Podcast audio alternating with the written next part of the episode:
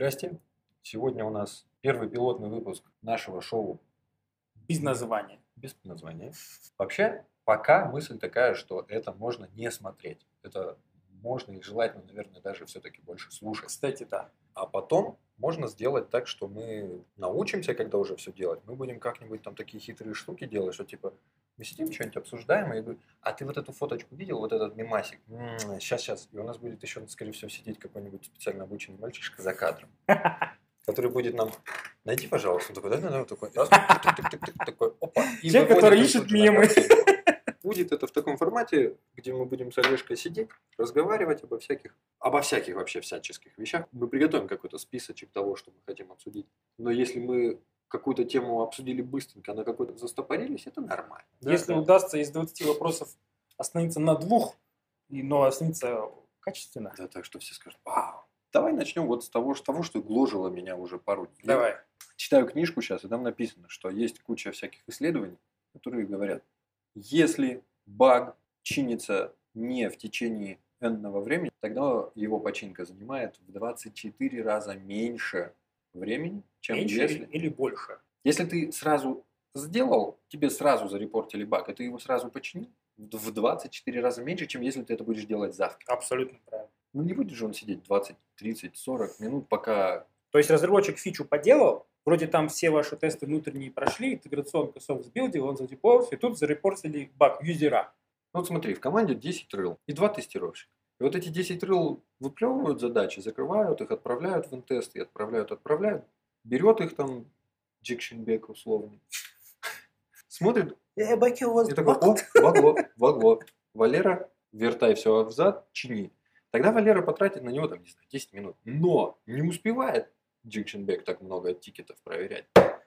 От чего все проблемы? От чего вообще баги находятся? А баги находятся потому, что вообще по факту сам программист должен отвечать за тестирование софта. Это может быть не ТДД. Вот ТДД это болезнь, это вот это, это, это как яд. Да, даже не яд, это вот ты просто укушен через ТДД. Сейчас нас еще услышат. И это же мое личное мнение. Это то же самое, что я э, напишу просто набор букв, которые по сути будут являться буквами русского алфавита. Да, я, я синтаксис не нарушил. Но там нет смысла Как быть?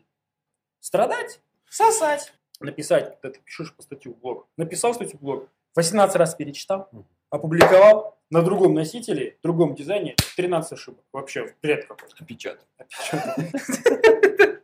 А это звучит как прям такой серьезный поворот, смена парадигмы. Да, более того, сейчас же все же уходят в клауд, табор уходит в клауд уже получается. Вот, табор в клауд ушел, а в клауде же много ресурсов, и все это стоит копейки.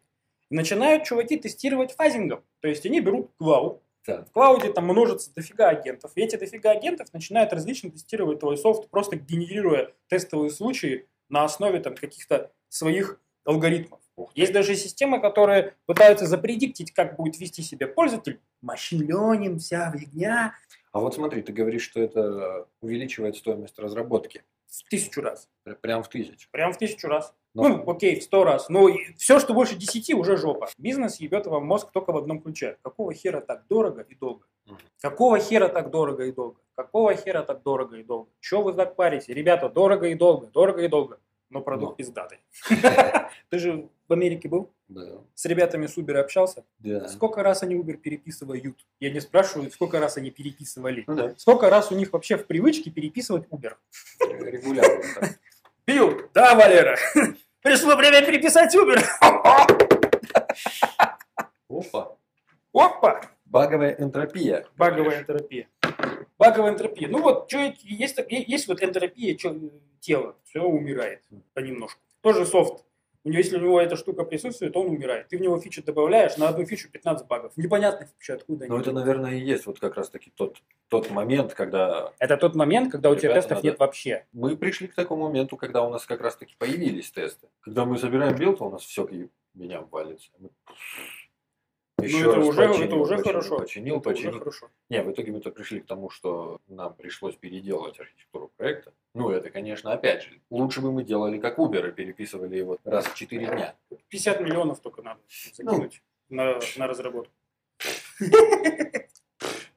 То есть ты берешь вроде программиста, ты знаешь там Symfony, ты знаешь Django, ты знаешь Ruby on Rails, да, знаю. Смотришь, как он с ним работает, ну блин. Это как я машину начал водить вот полгода назад. Я умею водить, я уже перестал э, обшаркивать бампером, но я ни хера не шарю, как это. И вот у нас на рынке, вообще на рынке фриланса, на рынке вот этих вот дешевых разработчиков э, происходит вот этот, вот этот момент. Никто не является максимально стопроцентным профессионалом своего инструментария.